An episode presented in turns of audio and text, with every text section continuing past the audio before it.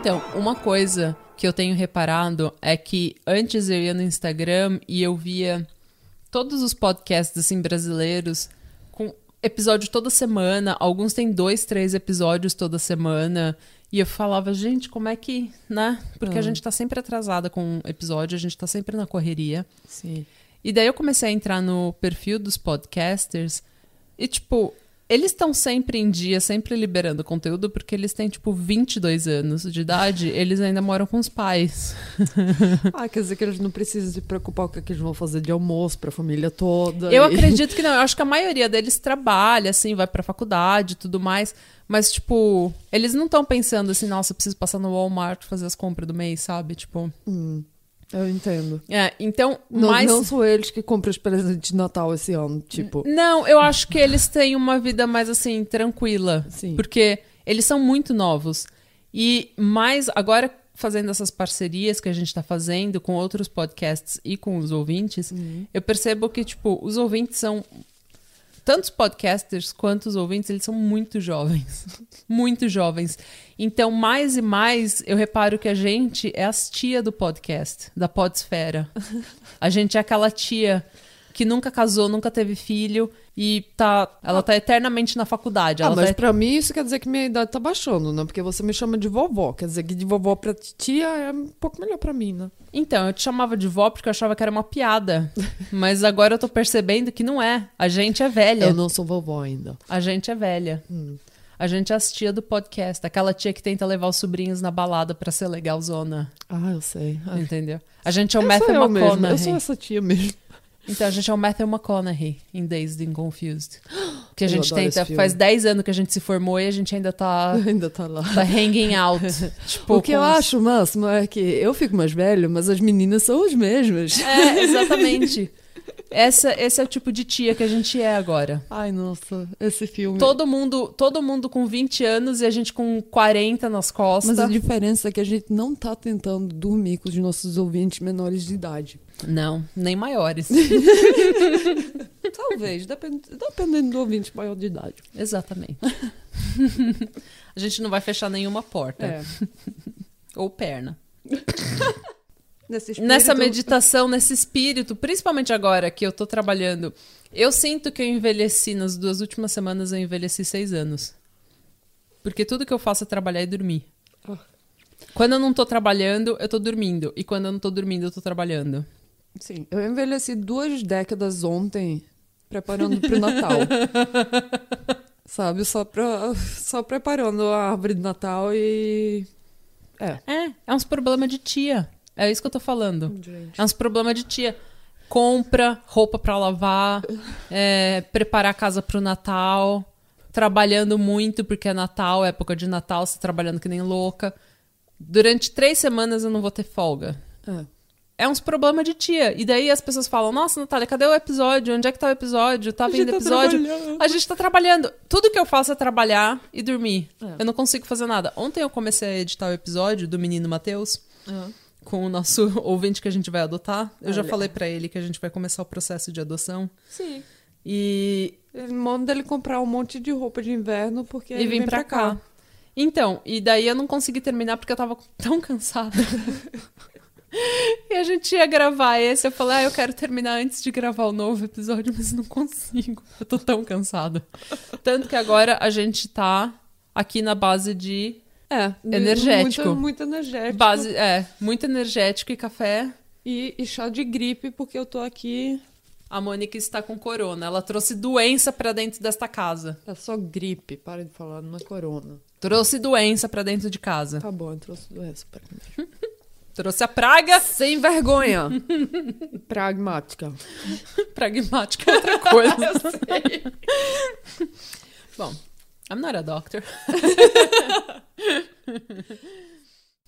Bom, mas então, então pra todo mundo que tá sempre me perguntando cadê o episódio novo, cadê o episódio novo, assim que eu tiver uma folga, vocês vão ter mais episódios. E no nem- ano que vem, né? é, no ano que vem, quando, quando a loucura do Natal passar, a gente tem muita coisa planejada e a gente vai dar um jeito de fazer. E as collabs com os ouvintes vão continuar, então se você ainda não foi chamado, aguarde que sua hora chegará. sua hora vai chegar. Essa hora vai chegar. Mas eu achei muito bom a, a resposta das- de todos os ouvintes depois que a gente botou o episódio com o Josué. Hum. É, um monte de gente mandou, mandou mensagem pra gente. Ah, eu também quero fazer collab. E É. eu fiquei super feliz, porque esse era o plano, né? A ah, gente- então, a gente ia engajar os nossos pequenos podcasters, os nossos sobrinhos, Os nossos é, sobrinhos. os nossos sobrinhos de 20 anos. Já vou começar uma Os creche jovens. pros nossos ouvintes aqui. Ai. Mas então, esse, caso você ainda não saiba, esse é o Patramada Criminal. Meu nome é Natália Salazar. o meu nome é Mônica Dilema Knudsen. Ela errou o nome dela. Não. Ai, gente. Como você conseguiu errar o nome? O seu nome? Porque eu, eu tenho o meu nome, sabe, tipo artista tem nome de cena? É o eu nome tenho meu- artístico. é, o meu nome da internet é o Dilema. Hum. Mas eu me chamo Mônica de Lima Knudsen. Quitute, quase que falei. Quitute. Mônica Dilema Quitute. É, Hum. então. Vocês sabem, a maior parte já sabe quem a gente é. Se não, Ah. E se você caiu nesse episódio por, engano. por engano, me desculpa. so, so sorry.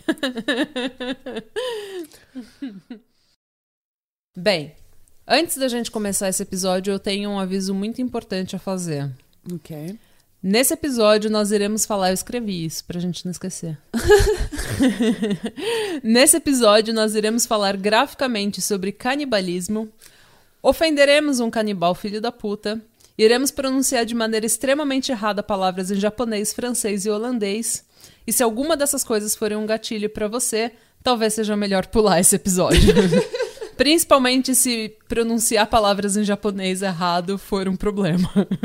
Se você resolver ficar, eu sugiro que você não esteja comendo ao ouvir este episódio. Porque esse não é um episódio que você quer comer.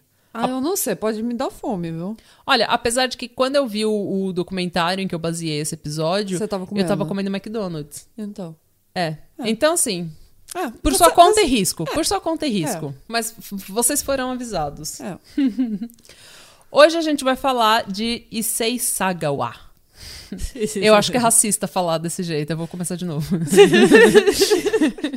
Hoje a gente vai falar de Issei Sagawa, o canibal de Paris, também conhecido como o canibal de Kobe. Issei Sagawa é o famoso assassino, necrófilo e canibal japonês que ganhou fama não só pelo terror do crime que ele cometeu, mas por literalmente ter se transformado numa celebridade no Japão. E quando eu digo celebridade, é tipo, Ele é super famoso. ele é super famoso, tipo, mas ele é tipo o Henrique Cristo no Brasil. Quem é esse? O Henrique Cristo é um cara que fala que é Jesus, e ele se veste que nem Jesus, e ele tem um canal no YouTube. E todo mundo sabe quem é o Henrique Cristo, mas ele é tipo aquela celebridade que é tipo. Por que, que você existe? Ninguém sabe. Ele só. Ele, ele vai nos programas e fala de Jesus. Kardashians? Não, as Kardashians fazem. As, as Kardashians são muito O quê? melhores. São o mais. que, que elas contribuem para pro em primeiro lugar, a bunda da Kim? eu já tô satisfeita só com isso. Tá bom. Tá bom. A Kim, agora, ela tá tirando gente da cadeia. É verdade. Ah, Mas ela não conhece, começou assim, não. não, ela começou. No filme pornô. Que É, nem a mas- melhor amiga dela. Mas enfim, ele é tipo o Henrique Cristo. Ele vai nos programas de TV, ele foi nos program... em, podca... em programa de rádio, ele foi em tudo quanto é lugar na mídia, todo mundo sabe quem ele é, mas é aquela celebridade B, sabe? Não é tipo. Entendo. Não é tipo Tom Cruise. Eu acho que o Henrique Cristo eu acertei nessa, Ok. nessa Mas comparação. isso é típico do Japão também, né? Eu sei que tem um cara que inventor, que, que tem um patente de mil e um, sabe? Isso só porcaria, bem dizer, né? Mas ele é super famoso também. É, o Japão é um, é um país interessante. É. É, mas então, nós vamos começar essa história então do começo.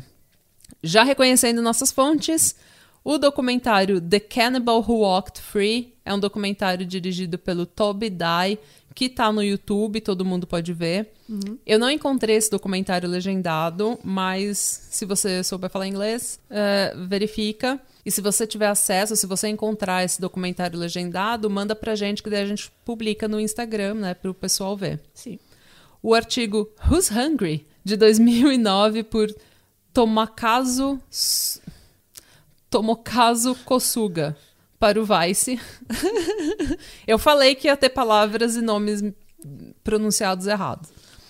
O vídeo Interview with a Cannibal, do Vice, que também tá no YouTube, 30 minutos, e é uma entrevista com o Sagawa. Uh, e artigos do allthat'sinteresting.com, Japan Today, horrorhistory.net Nossa. e CNN. CNN? Então, Ah, sim. é, a CNN. Uau. Porque o Sagawa é internacionalmente famoso. Hum. O Henrique Cristo. Ele é o Henrique Cristo internacional. Ok. Aquela celebridade bem B, mas que todo mundo conhece. Todo mundo conhece, mas ninguém quer admitir que conhece. É, ninguém sabe muito bem por que, que ele tá lá na mídia. Kobe é a sétima maior cidade do Japão e hoje em dia ela tem uma população de um milhão e meio de pessoas. E foi lá que no dia 26 de abril de 1949, Issei Sagawa nasceu prematuramente. E quando eu digo prematuramente, é tipo, até hoje ele é a pessoa mais franzina, assim, bem, sabe, Sei. tadinho. Ele é bem. Parece que a mãe dele fumou a gravidez inteira. Entendeu? E ele até hoje, ele é bem pequeno, bem magro, ele tem uma aparência bem frágil. Sim. Ele é um homem pequeno. É, e foi essa fraqueza e o fato dele ser super introvertido, de uma família bem tradicional japonesa, que despertou nele o gosto pela leitura. Então, desde que ele era muito novo, ele passava o dia inteiro lendo, o dia inteiro sozinho, ele não era uma criança muito extrovertida. É, ah, entendo. Hum. Quer espirrar? Não. Olha, Ele- pra quem não entendeu, eu tô super gripada. Esse é, o, se- esse é o segundo episódio que a gente grava com alguém gripado. O último foi eu. A gente faz tudo para os nossos ouvintes. A gente vai botar um, episódio pra fora. A Gripado vai- ou não? Vai liberar um episódio, gripada ou não. Gripada, cansada, a base de energético, mas a gente vai a fazer. gente vai. Em nome de Jesus. Em nome de Jesus. Em nome de Henrique Cristo. Ele nasceu numa família rica. O pai dele era presidente da Kurita Water Industries. E o avô dele era editor do jornal Asahi Shimbun. Ou Asahi Shimbun. Eu não sei como Não que pronuncia. Mas aparentemente é o segundo, o segundo jornal com maior circulação do mundo. Ai, nossa. É, os jornais com dois dos Qual maiores é um outro japonês chamado Yomiuri Yomiuri Shimbun, Ok. que é os dois jornais com maior circulação do mundo são do Japão. Nossa. E o Japão tem cinco, cinco jornais grandes de circulação nacional e esses dois são dois deles. E esse Asahi Shimbun é então Estranho, né? Que é do Japão. é então é com mais número de de jornais vendidos por dia, maior circulação. Nossa. Bem, então, o Issei Sagawa, então, vindo de uma família rica, tradicional, ele sempre teve a oportunidade de só estudar. E ele se dedicou muito aos estudos. E ele se formou na Universidade de Wako, em Tóquio, e fez um mestrado em literatura inglesa na Universidade de Kwansei Gakuin. Não, Gakuin. Kwansei Gakuin. Alguma coisa assim. Exato. Aparentemente, as primeiras tendências canibalísticas de Sagawa apareceram quando ele ainda estava na primeira série e viu a coxa de um homem que ele determinou, que ele falou que era muito bonito. E foi quando ele teve a primeira, o primeiro pensamento canibalístico dele. Aham. É, na entrevista com o Vice, ele disse que sexo era muito tabu quando ele era adolescente. Então ele nunca teve nenhum tipo de educação sexual. E até a palavra sexo era tabu na casa dele. Tipo, ninguém falava em sexo. Não. Ninguém falava sexo, a palavra sexo em voz alta. Bebês vêm com a cegonha. É. Então, ele disse que toda a identidade sexual dele era completamente deformada, porque ele não tinha ideia do que estava acontecendo com o, com o corpo dele. Quando ele teve a primeira ereção dele, ele achou que ele estava doente. Ai, nossa, imagino mesmo. E ele falou que nem se masturbar, na adolescência, nem se masturbar ele sabia. Nossa. O que aconteceu então foi que ele começou a praticar uma certa bestialidade com o cachorro da família. Coitado. Eu eu- pelo amor de Deus, não diga que é um rato de cachorro um chihuahua, coitado. Não. Não- eles não falam Mesmo da raça. ele sendo prematuro. É, não, eles não falam da raça. Mas ele chegou a praticar, então, atos sexuais com o cachorro. Ele falou que deixava o cachorro lamber ele. Ah, isso, isso aí. Desculpa, mas tem muita gente. Já escutei essa história de gente falando que eles botam alguma coisa aqui no. Sabe, pro cachorro vir lamber neles. É, gente doente. O nosso presidente, aparentemente, comeu o cu de uma galinha. Meu presidente, não. É o presidente do Brasil. Essa é uma coisa muito prevalente nos, nas histórias de serial killers e de pessoas que são, assim, completamente deviantes, sabe? Tipo, quando elas começam a formar a identidade sexual delas, quando elas estão atingindo a puberdade, ou tem algum trauma, ou algum abuso, ou alguma psicopatia que deforma isso, deforma a identidade sexual da pessoa. E eu acredito que essa repressão toda que ele sofria ajudou a deformar essa, essa- a sexualidade dele. Só que não justifica o canibalismo, porque como a gente falou, na primeira série ele já estava querendo comer a coxa de uma pessoa. É verdade. Então ele já não era uma pessoa muito normal, coitado. Durante o tempo dele na Universidade de Waco, ele seguiu uma estudante alemã até o apartamento dela. E a intenção dele era realmente comer a bunda dela. E quando eu digo comer a bunda dela, eu não estou me referindo ao pecado do sexo praticado no orifício anal. eu não estou me referindo a esta prática de Satanás. Ai, eu sempre fico confusa. Eu já falei isso antes. Eu sempre fico confusa com esses termos de sexo do Brasil, sabe?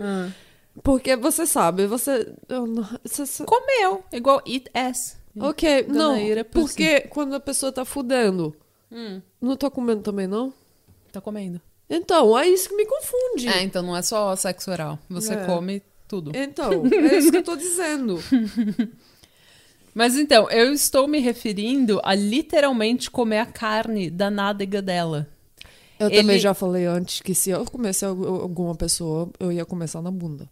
Eu espero que se alguém comer a minha bunda um dia, Eles gostem. não, que eles não falam que a carne era macia. Tipo, faz anos que eu tô no crossfit quatro vezes por semana. Se alguém comer minha bunda e falar, ah, era uma carne macia, eu vou voltar da- do além pra assombrar essa pessoa. Eu vou acabar com a vida dela. Quatro vezes por semana eu tô lá, treinando, fazendo agachamento com peso, igual uma doida. Vou ficar puta. já, vou, já tô puta. Já tá puta. Nem aconteceu, já tá puta. Bom, mas É, então. Se for eu que vai comer você, eu vou começar com a bunda mesmo. Você pode. Obrigada. Mas fala que foi uma carne dura. Sim, mesmo que seja É. mentira, eu vou falar que Fala é dura. pra todo mundo que a carne É. era dura Claro, que tem pedra. certeza. Porra, não tinha, não tinha nem um pingo de De gordura. gordura. É uma carne dura. Parruda.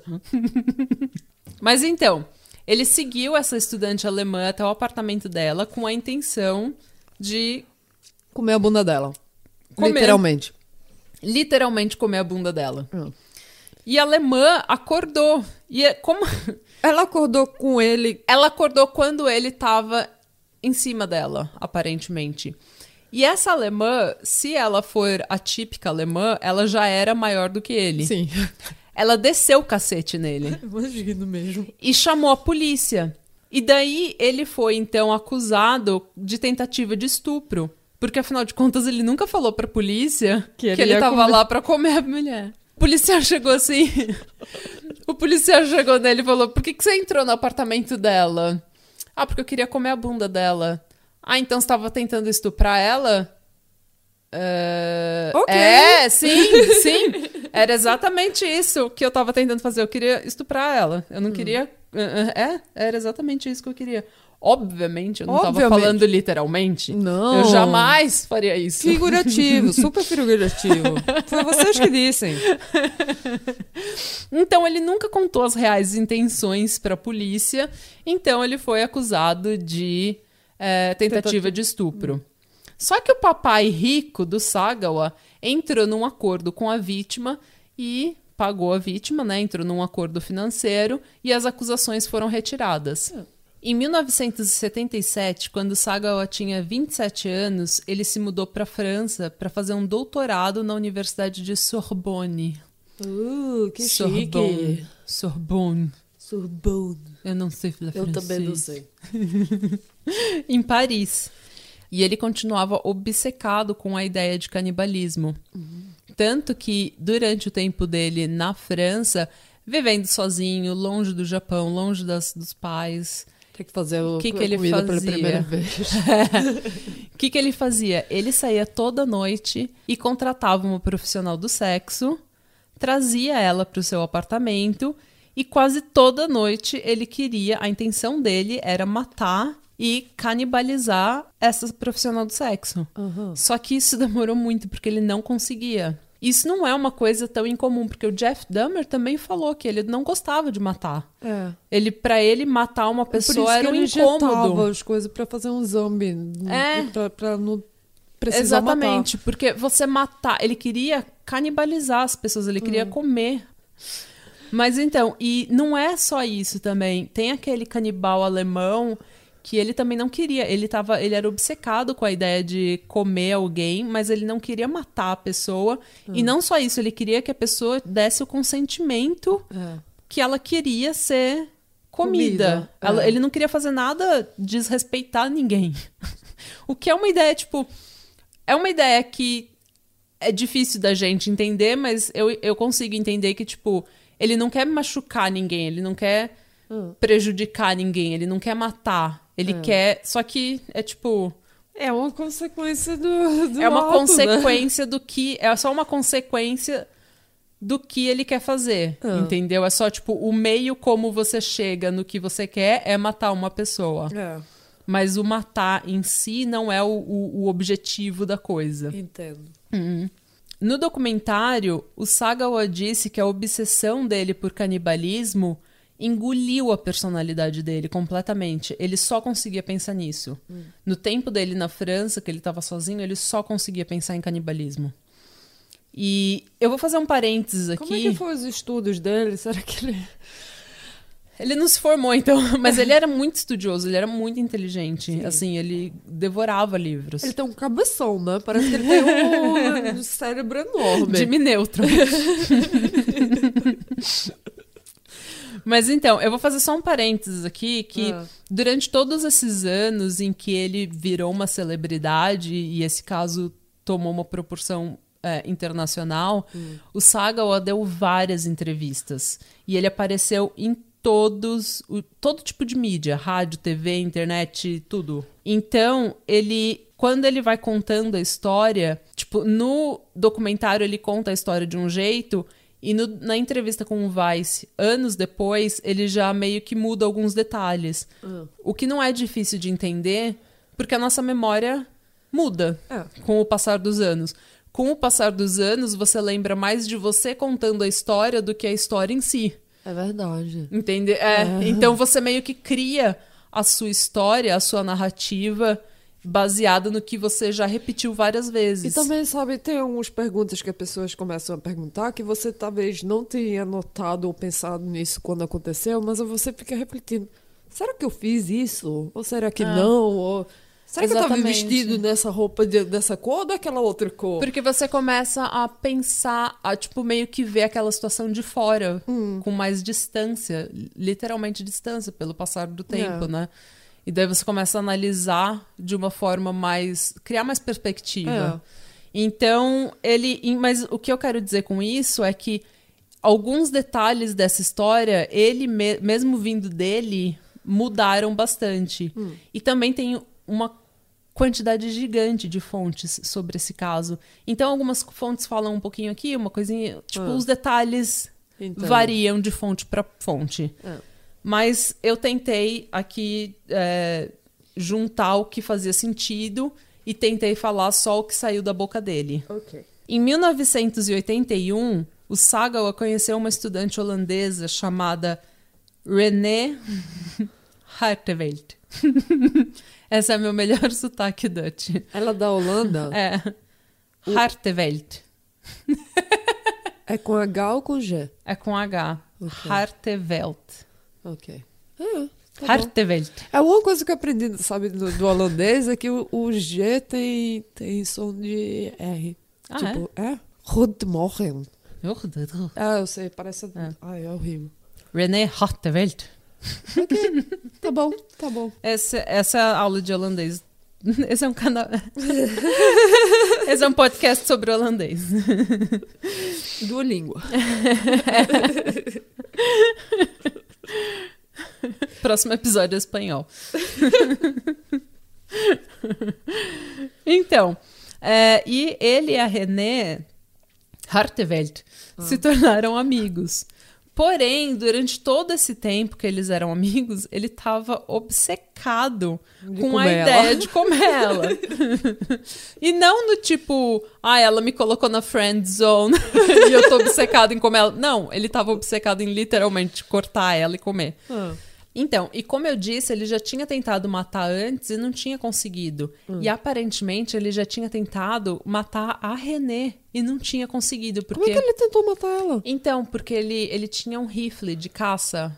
É, Aham. Tipo uma. Como que é o nome? Carabina no Aham. Brasil. E ele tinha comprado essa carabina de caça pra matar, pra canibalizar uma pessoa. Só que ele nunca teve coragem de fazer isso. E eu acho que ela, a Renée, ela já tinha tido, assim, uma certa. Ela já tinha reparado que ele era estranho. Que ele era aquele. Sabe aquela pessoa.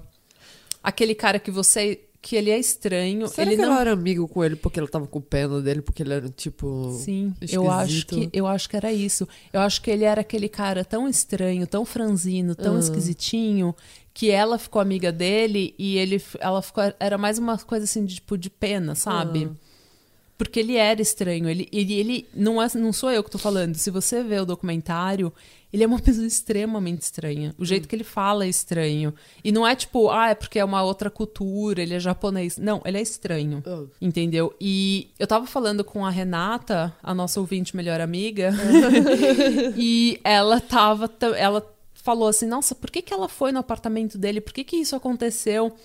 E eu acho que é isso. Eu acho que ela, sendo holandesa, mulher europeia, tal, maior, Ah. ela falou: esse cara nunca vai me machucar porque ele é um franzino esquisito. Ah. E acho que tinha, rolava aquela um pouco de pena. É. E rolava também aquele negócio que toda mulher já passou, que é assim, uma pessoa, um homem te deixa desconfortável, só que você não quer ser mal educado, então você fala, ai, tá bom, você é legal com É, a ele. gente é condicionado a, sabe, A ser legal, fingir que no... no... a É. ser educada, É. entendeu? Então eu acho que ele deixar, ele tinha assim um, uma vibe meio estranha, mas ela com pena ou pra não ser mal educada, acabou virando amiga dele. Ah. Porque ele já tinha tentado matar outras pessoas e tentado matar ela, aparentemente, e não tinha conseguido, porque ele não queria matar ninguém. Ele falou no documentário que ele sabia que se ela estivesse olhando pra ele, ele não ia conseguir atirar nela. Porque ele ia ficar com. Ele ia ficar com remorso, ele ia ficar com dó.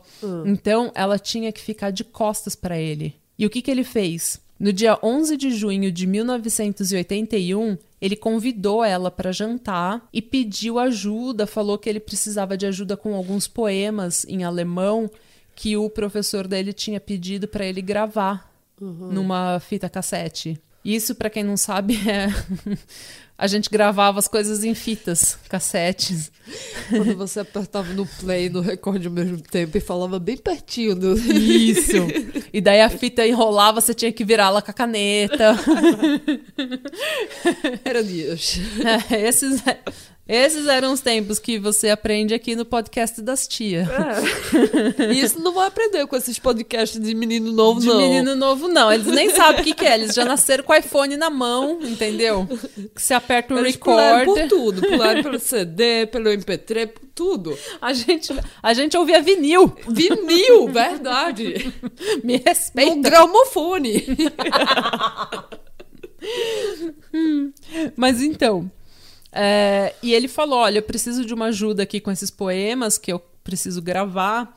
Mas ele tava estudando. Desculpa interromper. Ele tava estudando na França e precisava de ajuda com poema alemão. É porque ele estava estudando literatura. Aham. Então provavelmente era. Eu não sei que tipo de literatura que era, mas era tipo literatura velha. E ela, assim. Não, tudo bem, não tem problema, vou, vou te ajudar. Ela provavelmente foi no apartamento dele porque ela achou que ele nunca ia fazer nada com ela, entendeu? Se você vir as fotos do apartamento de estudante que ele tava, Uhum. do dorm dele, era assim, era cama e daí tinha uma mesa contra a parede Uhum. e a cozinha do outro lado. Então, quando ela sentou pra ler o poema e gravar o poema no, no gravador, ela tava de costas pra ele, olhando pra parede. Uhum. E foi aí que ele pegou a carabina e atirou na nuca dela. E no documentário ele fala que a cabeça dela caiu sobre a mesa e depois o corpo dela caiu com a cadeira para trás. Em algumas fontes, que nem no Japan Today, eles tinham um artigo que eles falaram que ele tinha dito que assim que ele matou ela, ele ficou tão chocado que ele tinha conseguido que ele desmaiou. Imagino. E daí, mesmo. quando ele acordou, ele pensou em ligar pra polícia, pra ambulância.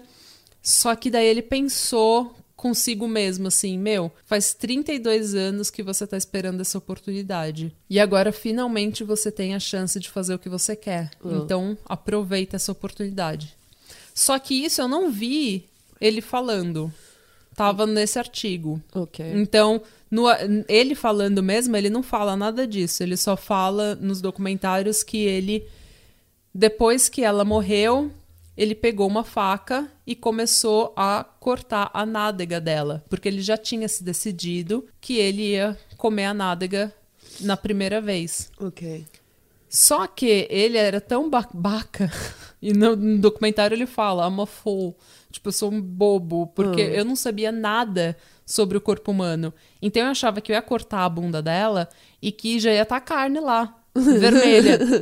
Entendeu? Isso, Só que. isso, isso aí, um monte de sangue, né? Não, são várias camadas de pele e, E gordura. gordura, é. Então ele falou que ele, tipo, sabe, teve que batalhar ali na raça pra cortar. Nervos. E da... É, então. E daí ele falou que tava tão difícil que ele pegou e cavou com os dedos na bunda, na nádega dela Ai, nossa. e puxou um pedaço e comeu. Puxou um pedaço da carne Uhum. e comeu. E no documentário o Cannibal, eh, The Cannibal Who Walked Free, ele fala que ele então fez sexo com o corpo da René. Uhum. Ele era necrófilo. E ele beijou ela e pela primeira vez disse que ele a amava. Eu não sou sentimental, quer dizer que essa parte não. Não, é ridículo. É, É ridículo. totalmente. Completamente ridículo esse cara. Ele disse isso pra, sabe, só pra. Ninguém sabe. Ah, é, eu tenho sentimento, eu tenho emoções. exatamente. E eu acho que esse. Isso acabou. Ele participou em tanto programa de TV, em tanta entrevista, em tanto documentário, em tanto programa de Ah, sabe, rádio. ele começa, sabe. ele começa a criar ah, uma persona, sim. sabe? ah, eu acho que o público vai gostar de escutar isso. Exatamente. Eu Uhum. acho que é isso. Hum, Mas ele falou isso. então que depois de fazer sexo com o corpo, com o corpo da René, ele a beijou e falou pela primeira vez que ele a amava. Hum. Depois disso Uhum. E, ele e passou. fumou um cigarro, com certeza. Não, se a gente vai fazer tudo clichê, sabe? Aquele, aqueles cigarro, Cigarro cigarrilhos francês, francês, né? É, só, só assim. oui, oui. Qual, qual a próxima parte do clichê? Oui, fumando oui, bicicleta. Baguette. Yes, Gabriele. Depois disso, Sagawa passou 48 horas com o corpo dela em seu apartamento. Nessas 48 horas, ele despedaçou e comeu parte das nádegas, seios, braços. Algumas partes ele comeu crua, algumas partes ele temperou e cozinhou numa frigideira. Aparentemente, ele tentou até mostarda, ele tentou experimentar com alguns temperos para ver o que que o que que Eu dava. com certeza ia, sabe, cozinhar com a carne. É claro, você tem que temperar a carne. Claro! Tem que Pelo temperar. menos um pouco de sal e comigo. É, uma pimenta do reino. Pelo menos a Isabel, sabe, de Garanhuns, ela... Ela sabia. É. é que ele nunca teve que fazer salgado pra sustentar a família. É verdade, então, é verdade. ele não tem essa malícia. É verdade. Como eu falei, esse crime foi cometido em junho. E junho é o mês mais quente em Paris, porque afinal de contas é o, é o verão europeu. É, porque a hemisfério do norte é, é o, o contrário do, do Brasil, né? Isso. É. Então, junho, julho e agosto são os meses mais quentes aqui. E em junho é extremamente quente em Paris. E o Sagawa estava com medo de que o corpo dela começasse a apodrecer e começasse a cheirar muito no apartamento dele. Uhum. Então, ele comprou uma serra e começou a esquartejar o corpo. Serra elétrica? Não. Não, só uma serra, né? É. E na entrevista ele diz assim: esse cara, ele é tão assim. é, dá pra ver que ele é tão aquela criança esquisita que não tem assim street smart. Uhum. Que nunca, nunca brincou na rua com as outras crianças. Tá ele é besta. Ele é besta, ele é abobado. Porque ele fala assim na entrevista. E cortar um torso é muito difícil. Não é nada como nos filmes de terror. Não. Sério, Saga. É sério, Oh. é verdade. Bom, mas ele, ele, nem, ele nem sabia que a bunda ia estar cheia de gordura e nervo e pele. ele achava que ele ia cortar, fazer um, um cortinho com estilete, já ia sair a carne. ele não sabe nada, esse cara. Ele passou a vida inteira estudando literatura e Mas lendo. ele tava estudando ah, propriamente tudo errado, né? Tudo errado. Nada, nada sobre o interesse dele. Não. Ele nunca estudou Nossa. canibalismo, Você sabe, quando eu tenho um hobby, minhas plantas, por exemplo, eu vou lá na internet e vou achar os nomes científicos das minhas plantas todinhas, sabe? Pra saber o que é que elas precisam e não precisam. Mas É. esse cara com certeza não fez nada. Ele não levou o hobby dele a sério. Ai, nossa. Ah, então não dá pra levar ele a sério. Não. Não. Ele não. Eu acho que ele não se dedicou ao canibalismo como ele deveria. Concordo. ao estudo do canibalismo. Concordo. Ele não era tipo Hannibal Lecter. Hannibal Lecter, ele, Ele estudou, estudou medicina. Sim, e ele sabia do corpo humano de tudo. Ele sabia como temperar. Ele, ele praticamente escreveu o livro de anatomia. Então, entendeu? É. Hi, Clarice. Se você nunca assistiu Silêncio dos Inocentes e não, portanto, não entendeu essa referência, acabando de ouvir esse episódio, você precisa ir ver É, Silêncio dos Inocentes. O que, aí que você tá aí você a acha um canibal, sabe que você precisa de respeito, levar, é, de levar a respeito, sério. entendeu? Que se dedica à profissão canibal. Exatamente. Hum. Não esse japonês Amador. aqui. Esse cara é muito burro. Ele estudou, faz... ele tá fazendo PhD em literatura. Ele é esperto, mas também é muito burro. É, mas é isso que eu tô falando. Ele, ele dedicou a vida dele inteira a ler, estudar literatura. Ele tá fazendo PhD em literatura na melhor, numa das melhores universidades do mundo. Mas ele não sabe nada. É o que eu tô falando, ele não tem malícia, ele não sabe das coisas, entendeu? Ele é aquela criança que a vida inteira foi super protegida, numa família extremamente tradicional, em que falar de sexo era tabu, em que falar de qualquer coisa era tabu, entendeu? Então ele é muito assim, ele é bobo, ele é É. bobo, não tem outra palavra. E isso fica muito claro quão besta ele é, o quão bobo, quando ele vai tentar se desfazer do corpo da René. O que ele fez? Ele comprou duas malas grandes, despedaçou, terminou de despedaçar a René, guardou as partes que ele gostava, como as nádegas, a pelvis, a coxa, a panturrilha, os bíceps, ele guardou na geladeira. E o resto ele colocou nessas duas malas. E daí, a ideia dele era ir jogar essas malas num lago que tem num parque chamado Boa. chamado Bois de Boulogne. eu falei com sotaque italiano, não sei É, eu, porquê. também, eu também pensei que eu. A gente tá na Itália agora? Eu vou tentar falar com sotaque francês. Não, peraí, deixa eu pegar meu cigarro. Bois de Boulogne. ok. Sabe, é, você se lembra do. Peuple Pew? Sim. Então. Tenta ser o Peuple Pew. Hum, Então. Uma petite. Ah, aquele, aquele, aquele gambá estuprador. Estuprador, sei. Aque- o Pepe Eu, eu, ainda quando eu assistia, quando eu era criança, eu pensava, isso, esse cara é um estuprador. Ele tá tentando estuprar esse gato o tempo todo. A gata desesperada, correndo dele, ele lá. hum, le baguette. Eu me lembro quando o Johnny Bravo saiu, que todo mundo, ah, ele também é super, super, sabe, estuprador, insediante. Eu- Você nunca viu Pepe Le Pew, não? Ô, Como que é o nome em português? Eu acho que é Pepe Le Gambá ou Pepe Gambá. Ah, não sei. Pepe Le Pew. Mas enfim. Então, a ideia que ele teve era ir jogar nesse lago, nesse parque, porque esse lago era meio escondido no parque. E daí, ele é tão besta, ele é tão, assim, inocente, que pra chegar no parque, ele pegou um táxi. Claro que ele pegou. E também, com certeza, pediu ajuda pra botar as malas no bagageiro. Não só pediu ajuda pra colocar as malas no bagageiro, como o taxista pegou as malas e falou: Nossa, tá pesada essas malas. O que, que tem aqui? Um corpo? Claro que ele falou isso. E... E daí ele só deu, sabe aquela risada, né? sabe quando você ri assim? super fake, super nervosa. É aquela risada nervosa que dura muito mais tempo do que a piada. Sim. Se eu continuar rindo, ele vai esquecer o que, é que ele me perguntou. Então, e daí, mas o taxista, ele falou pro taxista: "Ah, eu tô levando alguns livros". E daí o taxista deixou ele lá no parque e ele foi carregando as duas malas pesadíssimas até o lago. Arrastando, né? Porque ele não Arrastando, consegue. porque esse homem era super Porque ele com certeza franzino. também não comprou mala com rodinhas, né? Porque Não. ele é uma babaca. Entendeu? Então, e daí, quando- tanto que quando chegou no lago, Hum. ele não conseguiu jogar as malas como ele queria, ele só, tipo, arrastou as malas até lá e, tipo, Suficiente. empurrou. empurrou. Suficiente. Com metade da mala saindo por cima da água.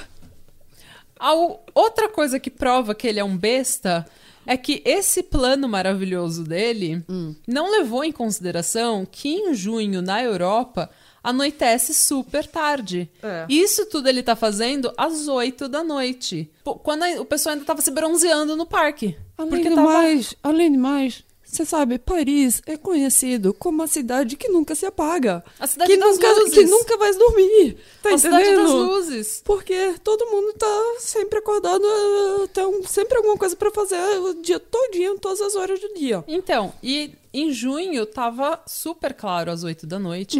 O pessoal tava todo no parque. Uhum. De férias. De férias. E ele lá carregando esse homem franzino de tudo. Fraco que nem uma, um esqueleto. Ah. Carregando essas duas malas manchadas de sangue no parque. Todo mundo vendo. Ele empurrou as malas pro lago, porque ele não conseguiu jogar, né? Ele empurrou as malas pro lago e saiu andando como se nada tivesse acontecido. E daí veio um cara, abriu a mala e gritou. E ele ainda tava no parque, com certeza. Ele tava no parque ainda, ele viu que o cara tinha aberto a mala que ele tinha acabado de jogar lá e, eu- gritado. Eu imagino que ele tinha começado, sabe? Sabe quando você tá tentando correr, mas tá tentando parecer que tá andando, mas tá querendo Sim, correr? daí você faz aquela, você faz aquela corrida que parece que você cagou na calça. Sim, Você faz exatamente. aquele, aquele andando assim com as Exatamente. nádegas duras. É. É. Uhum. E ele fingindo que não era com ele, saiu andando. Só que daí alguém já tinha chamado a polícia. Quatro dias depois, então, Sagawa foi preso em seu apartamento em Paris, onde eles encontraram os restos da René ah, na geladeira, a arma que matou a René, uma câmera fotográfica com fotos do processo inteiro, todo o processo do crime, ele despedaçando, ele comendo, ele aqui, ele ali, e a fita que ela tava, porque eu falei, ela tava gravando o poema em alemão. Quer dizer que foi gravada a morte dela? Tudo foi gravado Ai, nessa fita. nossa. É porque Isso com certeza encontrado. ele esqueceu de... De apertar o stop, né? É. E daí tudo tava gravado na fita. Nossa. E daí, e assim, todas as provas então estavam ali, né? Que ele tinha matado a René. Só que ele, quando ele chegou na polícia, a polícia nem precisava de prova, porque ele tava louco pra confessar. Esse homem não calou a boca. Quando ele chegou na polícia, ele tava assim, ó, desesperado pra confessar. Imagina a polícia. Para, por favor, seu advogado não tá aqui ainda. Pelo amor de Deus, para de confessar. Não, mas ele estava desesperado. E na entrevista com o Vice, ele disse que quando ele foi pego, ele ficou extremamente aliviado. Porque durante 32 anos ele viveu com esse segredo, essa coisa sombria na cabeça dele, é, esse fetiche sombrio na cabeça dele, que ele não podia conversar com ninguém. Hum. Então ele se sentia extremamente solitário, inadequado. O que ele precisava era a internet. O que ele precisava era de terapia. e ele tava assim tão é, desesperado pra falar com alguém, Hum. entendeu? Porque deve ser uma experiência muito solitária, realmente. Deve ser uma coisa você tem essa, você é completamente diferente, completamente inadequado Hum. e você não pode falar pra ninguém, Hum. entendeu? Então, eu entendo que ele estava tão aliviado que ele foi pego que ele finalmente, ele falou que ele finalmente conseguiu confessar, conseguiu falar com alguém o que ele estava sentindo Hum. e colocar pra fora tudo que ele estava sentindo. E coitado do delegado que teve que ouvir isso. Ai, meu Deus. Porque ele não fala, não calou a boca, porra. Agora, não. Alguém vai ter que trocar de lugar comigo agora porque eu não aguento mais. O segundo turno, teve que trocar de turno. e ele tava lá falando dos detalhes ainda. Espe- Espera, a gente tem que trocar a fita aqui. só um pouquinho, só, só, só, só. Demora pra buscar essa fita, por favor. Pelo amor de Deus. Daí corta, o delegado vai pra casa, começa, senta no chuveiro, assim, começa. senta com- Mamá! desesperado, coitado do delegado. Ai, nossa. Você sabe que o dia foi difícil quando você tem que sentar no chuveiro e deixar a água cair, assim, em você Que enquanto eu você tava chora. depois de tempo. Bem, Sagawa foi levado à prisão para aguardar julgamento e nesse período ele foi avaliado por três psiquiatras que o declararam incapaz, insano, inimputável. Ele foi então enviado a um hospital psiquiátrico para tratamento, porém, papai veio Buscou salvar o Sagawa, porque ele era riquíssimo, né? Então, papai foi ajudar. E durante essa estadia dele no hospital psiquiátrico, ele recebeu um escritor chamado Inuhiko Yomota. Que, que entrevistou o Sagawa e escreveu o livro In the Fog, fazendo dele uma subcelebridade no Japão. Todo mundo no Japão ficou sabendo dele por causa desse livro.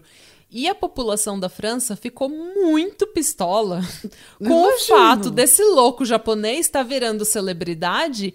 E na França, esse tipo de tratamento, isso tudo é, isso tudo é pago com o imposto da- das pessoas.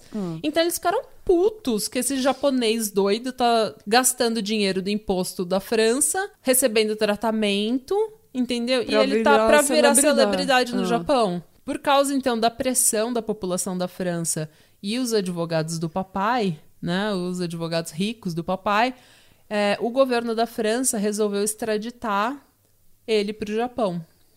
Eu imagino essa viagem pra casa, o pai dele foi lá buscar ele, sabe? A gente nunca mais vai falar disso, disso que aconteceu. Meu, você sabe quando sua mãe ou seu pai tem que te buscar na balada, que você tá bêbado, alguma coisa que você fez e alguma eles merda? falam, eu não tô com raiva, eu tô Decepcionado. muito decepcionada. Essa viagem pra casa, é tipo da França pro Japão são quantas horas? Mais de 12 horas. Essa foi a pior viagem da face da Terra. Quando seu pai tá Super decepcionado, totalmente, você não, você não sabe nem como olhar pro seu pai numa hora dessa. Você cagou na cama geral quando isso acontece. Imagino. Bom, no Japão, ele foi encaminhado para um hospital psiquiátrico, porém, no Japão, ele foi declarado são. Não, mas é verdade, porque eu tenho lido muito ultimamente que é o sabe para pessoa ser julgado in, insano, Insano. insano. Olha, os critérios são muitos para pessoa ser julgado insano. você sabe, insano. você tem que você tem que pensar que tá num outro planeta, tipo. É porque insanidade não é um termo, é um termo legal, não é um termo médico. Não. É. Então, o, o advogado ele precisa dizer que você não tem capacidade de entender a consequência do seu crime. Ou que no momento do crime você estava fora de si. Só que é extremamente difícil você provar isso. Como é, É. que você vai provar uma coisa É dessa? verdade. Só que no Japão, então, ele foi. Ele foi diagnosticado como são. Eles escreveram que ele não tinha uma doença mental, e sim uma desordem de personalidade. Ok. E eu vou tentar explicar um pouco da diferença entre desordem de personalidade e doença mental. É, só vale lembrar que eu não sou psicóloga ou nenhum tipo de profissional É da saúde. não sou médica, não sou enfermeira. Ah, é porque eu preciso de um enfermeiro agora. Nem né? primeiros socorros eu sei. Então, vamos. Tudo que eu falar, não levem a ferro e a fogo, entendeu? Eu vou tentar explicar aqui de acordo com a minha pesquisa, tá? Ok. Doença mental é tipo ansiedade, esquizofrenia, depressão, síndrome do pânico. Essas doenças, elas são tratáveis e apesar de afetar o seu comportamento e a sua vida, ela, elas são flexíveis. Por exemplo, se uma pessoa está deprimida, ela vai se comportar de um jeito é, que você vê que ela está deprimida. Só que a personalidade dela, quem ela é, não vai mudar completamente. E quando ela tratar essa depressão, ela vai mudar completamente o comportamento dela, porque a depressão tá tratada, tá sendo tratada. Então, ela a, a doença mental, ela é flexível ao tratamento. Você Ah, sim. então, o ok. seu comportamento doente e o seu comportamento sob tratamento muda completamente. A- Uma desordem de personalidade é, por exemplo, narcisismo, sociopatia, psicopatia. Essas desordens, elas afetam quem você é. O padrão delas é completamente inflexível. Entendo. Só que a sua personalidade ela é a mesma. Mas se você for um psicopata, você é um psicopata o tempo todo. Exatamente. Não interessa o tratamento que você Ah, esteja. teve um dia desse que eu, que eu descobri qual a diferença de sociopata e psicopata. Ah, sim. A gente pode falar disso. Só Ah. deixa eu terminar esse, esse Sim, sim, desculpa. Uma desordem de personalidade é sociopatia ou psicopatia ou narcisismo. E essas desordens, elas afetam quem você é. Elas são um padrão inflexível de comportamento e respostas a situações sociais. Então, esse tipo de desordem de personalidade, ela facilita você ter uma doença mental. Só que um psicopata, ele não vai se tratar. E um psicopata, ele vai ser se você começar a dar remédio pra ele ou dar um tratamento pra ele, ele vai ser um psicopata antes e depois do, do tratamento. Então é uma inflexibilidade ao tratamento, a, ao estímulo exterior. Ah, Nunca vai ser poder, pode ser tratado. Não. Então, assim, ele talvez ele desenvolva ansiedade ou vício ou alguma coisa do tipo, e ele pode ser tratado para ansiedade, ou para depressão, ou para o alcoolismo dele, mas ele nunca vai conseguir ser tratado para psicopatia dele. Ele vai conseguir, ele vai ser sempre um psicopata. Ah. É, uma outra característica da desordem de personalidade é que o comportamento dessa pessoa sempre varia ao extremo do que é culturalmente aceitável. Então, naquela cultura em que a pessoa está inserida, existe um padrão de comportamento, existem os seus códigos sociais e o padrão, o comportamento dessa pessoa varia muito. A desordem de personalidade são agravantes que dão espaço a doenças mentais e vícios, mas doenças mentais e vícios não dão espaço à desordem de personalidade. Então, um psicopata ele pode desenvolver depressão, por exemplo, ou ansiedade, mas uma pessoa com depressão e ansiedade ela não desenvolve psicopatia. E não é fácil diagnosticar uma pessoa com desordem de personalidade, porque um, ela não acha que tá nada de errado com ela. São, também são muito manipuladores. Se- Sim, e eles têm uma dificuldade incrível de formar uma ligação com as pessoas. Então, com o médico, psicólogo, enfermeiro, psiquiatra, ela não vai conseguir se conectar o suficiente para que essa pessoa, esse profissional da saúde, entenda o problema dela. E três, elas têm uma. Elas normalmente têm alguma doença mental. Então elas acabam sendo diagnosticadas para doença mental. E eles acham que tá sendo tratado, só que no fundo, no fundo, a desordem de personalidade tá lá. Entendeu?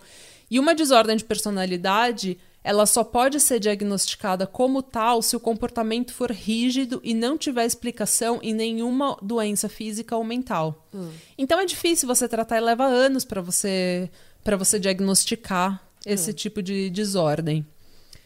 É, também existe um grande debate sobre quem vai cuidar dessas pessoas, porque a psiquiatria simplesmente fala que, como essas pessoas não são doentes, doentes mentais, elas não podem ser tratadas. Então, o psicopata que for para cadeia porque ele cometeu um crime, ele não é tratado. Ele acaba sendo, entre aspas, tratado por pessoas que não têm qualif- qualificação nenhuma na área psiquiátrica.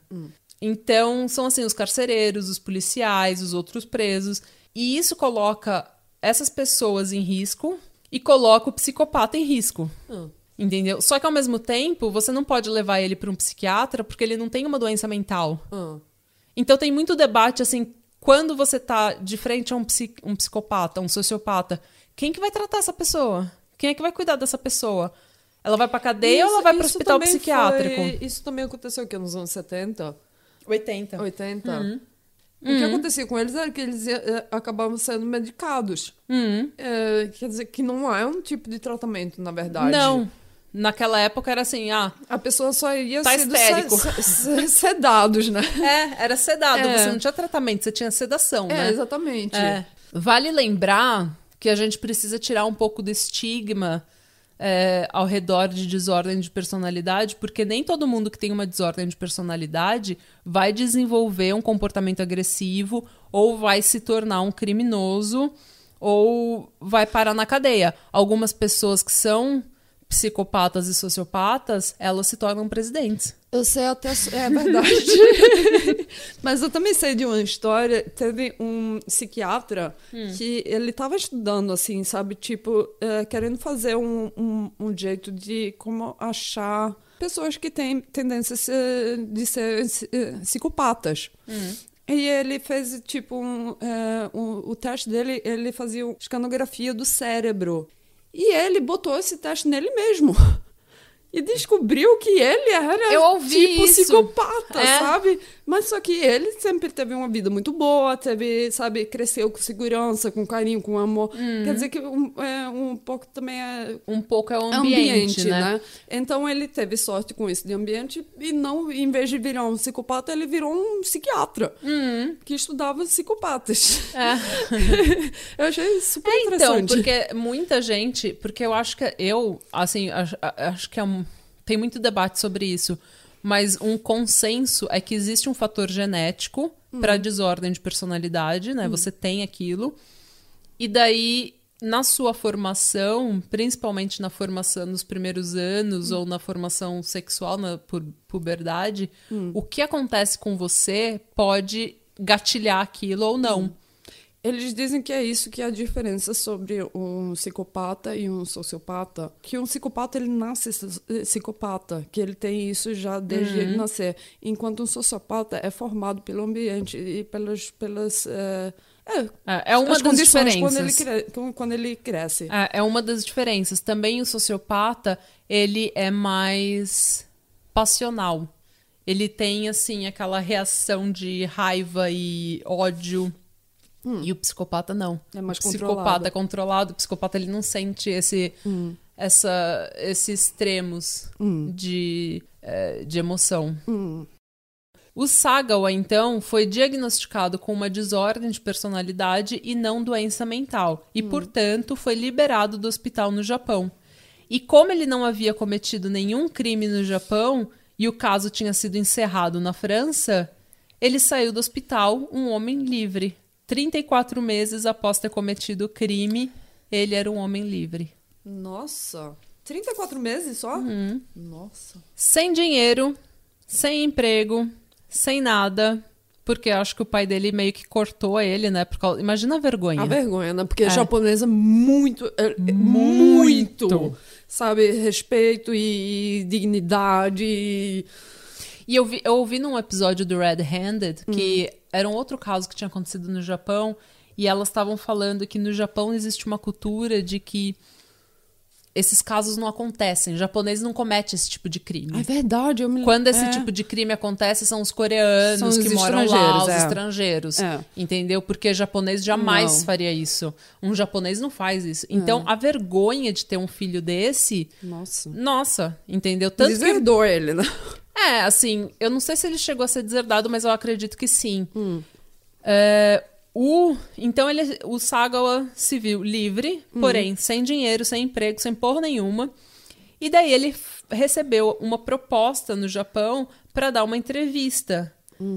E isso deu a ele a ideia de escrever um livro. Ah. A, a celebridade dele cresceu mais ainda no Japão. Ele escreveu e divulgou na mídia mais de 20 livros e ele fez, inclusive, ele recebeu a proposta e fez o seu próprio mangá. No mangá dele, inclusive, tem as ilustrações sobre o assassinato e o canibalismo É que ele cometeu. isso também, Ele- isso é um, sabe, loophole que eles têm, que desenhado é, É, tudo pode. Tudo pode. É. Porque você tá mostrando, mas não são pessoas, é, né? exatamente. Em um dos livros, inclusive, ele traduziu todos os relatórios psiquiátricos que ele tinha recebido da França e publicou junto todas as fotos do caso. E essas fotos, elas estão na internet. Eu sugiro que se você for, que nem eu, extremamente curiosa e for ver essas Eu fotos, também fui. que você, assim, tenha, tenha um pouco de sensibilidade. Não faça isso, assim, willy-nilly. Tenha um pouco de Não sensibilidade. faça isso na véspera de Natal, junto com toda a família. É. E tenta não comer na primeira, nas últimas, sei De lá, novo, 30 não faça minutos, uma hora. Entendeu? Porque as fotos são extremamente grotescas. Mas, assim, o. E no- na entrevista com o Vice, Hum. é, naquele, na entrevista de meia hora, eles mostram a foto. Hum. E dá pra ver ela com parte do seio, a cabeça dela na mesa. Ai, olha, é, é muito terrível. Coitada. E Ai, ele- gente, é. respeito por ela, coitada. É, é porque assim, a gente tem uma fascinação com foto de cena de crime que eu, eu não consigo Eu não sei, olhar. eu sei também. que é um desrespeito, Eu mas eu sei. não consigo não ir Sabe, olhar. eu tava vendo, eu tava vendo documentário sobre o, os satânicos daqui do black metal norueguês. Uhum. E de novo, o irmão dele falando que é super desrespeito. de Gente que vem, que sabe, com camiseta, com a foto do irmão dele, sabe? Pede pra, pra assinar, esse tipo de coisa. E Aí eu fico assim, porra. Meu, você não sabe. Ele falou no documentário que tem gente que pega esse livro com as fotos dela e pede pra ele assinar, pede pra ele autografar. Ai, nossa, que O desrespeito. pior de tudo. E a gente, eu não quero dar muita audiência, eu não quero falar muito sobre isso aqui, porque a gente tá planejando um episódio sobre essas pessoas que têm essa. Onde a fascinação vai um pouco mais além e elas começam a, tipo, meio que idolatrar esse tipo de coisa, sabe? Tipo, consumir como se fosse entretenimento. Mas a gente vai fazer um episódio sobre isso, então eu não vou falar muito agora. Mas, gente, imagina você pegar o, o- o- a foto ali dela Hum, ai, despedaçada e pedir pro cara que, Pra canibali assinar, que nem fez um- isso pra assinar. Um, um roqueiro. É como se você estivesse conhecendo Bono. Ai, Ai, nossa, pelo amor de que Deus, horror. gente, sabe? Não faz isso, gente, não faz isso. Não, pelo amor de Deus, tenha limite. É. Tenha limite, sabe? Mas enfim, ele também fez um filme com um produtor muito do filho da puta que fez ele comer uma perna de peru. Ele é um filme que trata dele, sobre ele. E daí no filme ele tá comendo assim uma perna de peru. Só pra ter essa imagem, né? Só pra ter essa imagem dele olhando na câmera e comendo. Nesse filme, ele foi completamente humilhado. O diretor mediu a condição física dele, zombou dele, fez ele interpretar um lobo numa encenação sobre a Chapeuzinho Vermelho, Nossa. em que a menina que era Chapeuzinho Vermelho zoava com ele e falava: Nossa, sua boca é muito pequena, você é muito pequeno, seus olhos são muito pequenos. Tipo, zoando, assim, humilhando ele. Só que ele tava, assim, um, ele queria ser Ele queria a atenção, celebridade, né? ele É. queria atenção. E dois, ele tava pobre que nem a porra. Então ele precisava disso daí. E daí, depois disso, ele ainda fez alguns filmes pornográficos. tipo soft porn. Nossa. Cineband privé. Ai, nossa. Uhum. Juro. E a tem. gente sempre escuta que são que, que vem gente da indústria pornô perguntando todo, todo doido na face da terra pra fazer filme pornô. Mas ele disse sim. Ele disse sim, ele fez. É tipo soft porn, não é? Eu acho Mas que é não é porn. muito, mas é porn. E daí ele fez, tanto que no, no documentário, ai gente, olha, essa parte acabou com a minha vida, mas assim, no documentário eles mostram que a atriz que estava fazendo a cena com ele não sabia quem ele era. E ele, o, o diretor pergunta pra ela: Você sabe quem é que vai filmar com você? E ela fala: Ah, é um escritor, não é? É um escritor famoso.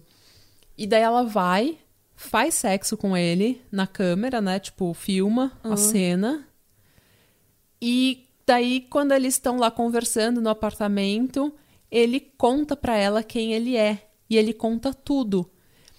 E ela tá tão em choque, tipo, que ela meio que não acredita, mas dela começa a saber, ela começa a entender que é verdade, só que ela ainda assim, ah, super, sabe, boazinha, educada, é, Ela é japonesa? é, Ah. super, sabe, educadinha, assim, ah, tudo bem, ah, porque ela tá ali naquele apartamento com aquele homem, com o diretor com a câmera na cara dela, então ela não consegue nem reagir, ela É, tá em o diretor choque. deve estar lá. Eu tomara que ele tenta comer ela. Não, o diretor é um psicopata, ele mesmo, né? Mas então, e daí quando ela sai do apartamento e a câmera, assim, filmando ela, ela começa a falar, né? É, Ai, é, então o que ele fez não foi legal. E daí eu acho que é aí que começa a cair a ficha do que, que ela acabou de fazer, que ela acabou de fazer sexo com um canibal que matou uma pessoa. E ela começa a chorar Ai, nossa. na câmera, assim. E, gente, olha. E quando- o filho da puta do diretor filmando e botou isso no filme, né? Sinceramente, eu não tenho nada contra, contra a pornografia, Eu porque eu não. acho que. Mas quando Prof- é explorativo desse jeito, Gente, mas de é uma Deus. indústria muito podre. É. uma É. indústria muito podre. A gente precisa fazer, tipo, esse tipo. ter um pouco de debate sobre a indústria pornográfica, com porque é certeza. muito podre. É. Sabe? É assim, ó, é um. Ai. Aparentemente, depois ela engoliu um pouco e virou um pouco amiga dele. E começou, tipo, ele falou que foi ela que ajudou ele a parar de perseguir mulheres ocidentais. Tem algumas fontes, inclusive, que elas especulam que ele estava querendo, ele era obcecado por comer mulheres ocidentais. Ele gostava muito de mulheres ocidentais, alemã, holandesa, entendeu? Esse era o tipo de mulher que ele perseguia. Uhum. E tem umas teorias, assim, o pessoal especula que ele queria, por ele ser tão fraco e franzino, ele queria comer meio que pra pegar a energia delas, Entendo. como se ele fosse ficar melhor e mais forte, Hum. entendeu? E assumir as características das mulheres ocidentais. Hum. Mas ele nunca falou isso, isso daí são, é especulação, né? Então não sei. Mas ele fala que foi a amizade com essa atriz pornô, então, que fez com que ele mudasse o gosto dele e que ele parasse de perseguir mulheres ocidentais e começasse a gostar de mulheres japonesas. E o Japão todo agradece ela por causa disso. É. Muito obrigada. ele tava assim, porque até, até ele conseguir, até ele, até ele conhecer essa menina japonesa, ele perseguia mulher ocidental e ele, ele inclusive depois disso conheceu mulheres na Alemanha, na França, em outros lugares que ele e não teve viajou. vontade de comer elas. Ele tinha, só que ele não tinha coragem de fazer de novo. Uhum. E daí, quando a internet começou a surgir e as pessoas começaram a ter acesso à informação mais rapidamente, e hoje em dia todo mundo sabe quem ele é, Hum. ele não, não. Todo mundo sabe quem ele é. Aí não tem oportunidade, né? Não tem oportunidade. Não. Mas na época, algumas mulheres europeias até viajaram com ele, e com- porque elas não sabiam quem ele era. Nossa, Ele estava livre. nossa. Então, e ele gastou todo o dinheiro dele com mulher, perseguindo mulher ocidental, europeia. Ah. Mas daí a amizade dele com essa mina japonesa foi que mudou o gosto dele. E hoje em dia ele vive num apartamento, Mônica, parece aqueles quartos de adolescente quando começa a ficar interessado nos meninos e nas meninas, que eles colocam um monte de pôster na, na parede. Ah. Eu tinha pôster do KLB, das Spice Girls, do Backstreet Boys. Esse homem mora num apartamento minúsculo no Japão, Ah. coberto com foto de mulher. Coberto. No, no documentário você pode ver o apartamento dele. É tipo. Você não sabe se você tem dó, Ah. se você tem ódio, se Hum. você tem raiva, porque ele. Coberto de. Que nem um menino de 14 anos. É. Tem foto de pé, tem foto de perna, tem foto da, da cara das meninas. Qualquer coisa vai. Ele fala que ele é muito atraído por japonesas, mulheres japonesas, especialmente as de Okinawa. Não sei por que, que as mulheres de Okinawa são mais São bonitas, diferentes, são diferentes, ah, mas ok. ele tem esse fetiche por mulheres de Okinawa. Uhum. Bom, e pra encerrar, ele confessa que apesar de não sentir emoções comuns que uma pessoa sente, ele entende que o que ele fez prejudicou muita gente. Ele também fala que durante muito tempo ele controlou os instintos dele se masturbando, mas que agora, como ele tá impotente, ele tá preocupado de que ele não vai mais conseguir controlar os instintos dele. E ele teme que ele vá cometer mais crimes do tipo, porque a vontade de comer carne humana ainda tá lá. Uhum. É, ele diz que ele não sabe o sentido da vida dele e que ele trouxe muita dor para muita gente. O pai dele perdeu o emprego, a mãe dele morreu, ele trouxe vergonha para a família, ele vive hoje completamente é, isolado. Então ele acha assim, ele, ele acha que a única justiça para ele seria que ele sofre, ele morresse, hum. mas que ele morresse de uma forma bem sofrida, ele passasse por uma morte bem sofrida. Eu tenho uma sugestão. Hum, come ele. É, exatamente. ele sabe que ele, ele entende que ele tem esses instintos e ele entende que ele trouxe dor para muita gente. Porém, apesar disso tudo parecer remorso, uhum.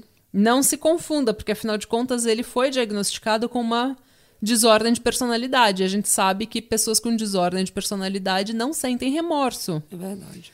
Na maioria das vezes. Então, o que acontece é que ele antes vivia uma vida de luxo, uhum. em que ele podia estudar, ele podia viajar, ele podia fazer tudo. Depois disso, ele aproveitou fama e impunidade pelo que ele fez. Uhum. Ele fez filme pornô, ele era subcelebridade, ele viajou com as mulheres europeias que não sabia quem ele era, uhum. entendeu? Ele gastou todo o dinheiro que ele ganhou fazendo essas entrevistas, esses livros, essas artes, ele gastou tudo com mulher. Então, hoje, ele vive num apartamento minúsculo, sem dinheiro, sem fama, porque ninguém mais quer publicar nada das merdas que ele escreve, com diabetes, aparentemente teve um derrame em 2013. Então o que ele sente não é remorso, não, é ele saudade, tá ele, ele tá, tá com pena, pena de si. Mesmo, é. Ele tá com pena de si que nem comer ele consegue direito, entendeu? Ele tá com ele tá nostálgico. Ah. Ele tá Entendo, querendo voltar tá aos tempos de glória. tempos de glória Exatamente. E como eu falei, antes ele conseguia se masturbar para controlar os instintos dele, mas hoje em dia nem isso ele consegue porque ele tá com 71 anos e impotente. Hum. Ah, e quando perguntam para ele como foi comer carne humana, ele diz que ele não gosta de responder a pergunta porque é muito, é muito desconfortável. Porque na verdade, na verdade, foi delicioso. E as pessoas não querem ouvir isso. Mas foi delicioso. Foi como comer um atum delicioso, mas sem o cheiro. Atum? Atum. Não pensava que era atum. Eu também não, eu achava que tinha gosto tipo de fígado. tipo uma carne doce, não sei. Ah, eu pensava. Não sei o que, que eu pensava, mas assim, tipo de porco. É, eu, acho eu que... achava que era tipo de porco, porque é. era uma carne que fica cinza quando você. É. Eu não sei. Mas ele falou que não, é um atum delicioso. Mas sem o cheiro Mas do sem atum. Sem o cheiro de atum, hum. sem o cheiro de peixe podre, não. E essa é a bizarra história de Seisagawa, o canibal de Paris. Uhum. Tchau. Tchau. e é isso, gente. Este é o episódio. É, eu gostei, eu sabia, Gostou? eu conheci, porque ele é, como você falou, tipo famoso, hum. e eu tenho uma tendência de ter assistido os documentários mais macabros do mundo de um tempo ou outro, então eu sabia sobre ele, mas eu achei super interessante de dos detalhes. De detalhes, né? né? Então, a, a entrevista com o Vice é bem legal de ver, mas o canibal, uh, The Cannibal Who Walked Free, uhum. Gente, esse, esse documentário é tão chato. é tão chato. É um documentário bom porque conta bem a é história. É por isso que a Natália assiste pra é, você não precisar. Eu assisti para você não precisar, porque é um canibal. É um canibal. É um documentário tão chato. E ele é a estrela, ele que conta a própria história, né? Assim, hum. ele e ele deve falar com um jeito super esquisito. Ai, ele é muito estranho. Ele é uma pessoa muito estranho. Ele é aquele nerd xarope que você só é simpático porque você acha que ele vai te matar. que é o que os homens falam que é a friend zone. Não hum. é a hum. friend zone, meu bem, é que você tá me não, fazendo desconfortável. Você tá me deixando desconfortável. Exatamente. Eu vou sentar aqui de costa pra parede porque é mais seguro pra mim. É, eu só sou simpática com você porque eu acho que você vai fazer alguma coisa comigo. você é estranho. Infelizmente. É. É, é. Que normalmente esses caras também falam: ah, eu sou um cara super legal, é que mulher não gosta de cara bonzinho. Não, é que você não é bonzinho, você é um estranho, em céu. Todo Exatamente. mundo gosta de uma pessoa boazinha. Claro! Toda mulher gosta de um homem bonzinho, gente. É que você não é bonzinho. Não. Você é bonzinho só porque você quer me comer. Isso é, não é ser bonzinho. Isso é manipulador. É. Gente, eu vou trabalhar muito até o final do ano, mas eu prometo para vocês que a gente tá tentando liberar mais episódios, que a gente tá tentando fazer mais coisas, que a gente tá tentando criar mais conteúdo, criar mais parcerias e as collabs com os ouvintes. Por enquanto, assim, nesses, nesse final de ano a gente não vai fazer mais nenhuma, mas em janeiro a gente já vai pegar mais collabs, então fica ligado, tem muito caso bom chegando, a gente vai fazer casos sobre músicas, sobre casos do mundo inteiro, a hum. gente tá tentando trazer casos é, que vocês não conhecem. É. Sem é o nosso estilo. É, a gente não quer fazer só caso conhecido, entendeu? É. A gente quer fazer, assim, casos que os outros podcasts não fizeram ainda, que vocês ainda não viram, hum. coisas de pa outros países, coisas inusitadas. É. Né? Porque senão também fica todo, todo podcast falando sobre a mesma coisa. É, verdade. Tá bom? E se você gostou desse episódio, segue a gente no Patramada Pod. Não. segue a gente no Patramada Pod no Twitter, no Patramada Podcast no Instagram. É, compartilha uh, os nossos episódios com seus amigos no Instagram, compartilha no Stories, faz uma faz divulga uma divulga a gente para todo divulga mundo. Divulga a gente para todo mundo, puxa o olha, saco. Fa fala para mamãe, para titia, olha, tem aquelas duas velhinhas que tem um podcast que vocês vão adorar. Tem duas tias aqui que fala de crime. Entendeu? E é, a, a, gente é para toda idade, é. só que a gente fala palavrão. Então não pode ser também para uma tia muito conservadora. senão ela não, vai deixar. Aquela tia que manda que, que leva você pra discoteca. É, entendeu? Discoteca, olha, olha, olha. Ó, ó, ó, ó o palavreado. ó o palavreado da tia, gente. Me ajuda. Meu vocabulário me, me revela, né? É. Ai, meu Deus. Oh, meu Deus. Tá bom. É, chega para todo mundo. Então. Mas então tá, gente. Obrigada e a gente se vê quando a gente se vê. É, e a gente se ouve quando a gente se ouve. É. E Radebra. Radebra. Beijos. Eu vou fazer faxina no banheiro. Ai, outro, Porque minha casa tá muito casa suja, tá eu não aguento. saco também de fazer faxina no banheiro. Ah, eu não aguento. Eu não aguento casa suja. Eu tô super gripada agora. Ó, até nossas conversas de tia, ai, gente. Ai, nossa, é verdade. Oh, tristeza. Oi. Você é um daqueles ouvintes fissurados em histórias de crimes e mistérios reais? Daqueles que sentem emoções ao ouvirem os fatos narrados? Como será então que você vai se sentir ao escutar junto do caso efeitos sonoros e vozes interpretando os personagens nas histórias? Chamem a polícia! Você é um doente! Saia daqui! Cala a boca! Esse é o Arquivo Mistério, o primeiro canal de True Crime com atores de vozes e efeitos especiais. Toda segunda, um novo episódio. Nos vemos lá, Arquivo Mistério.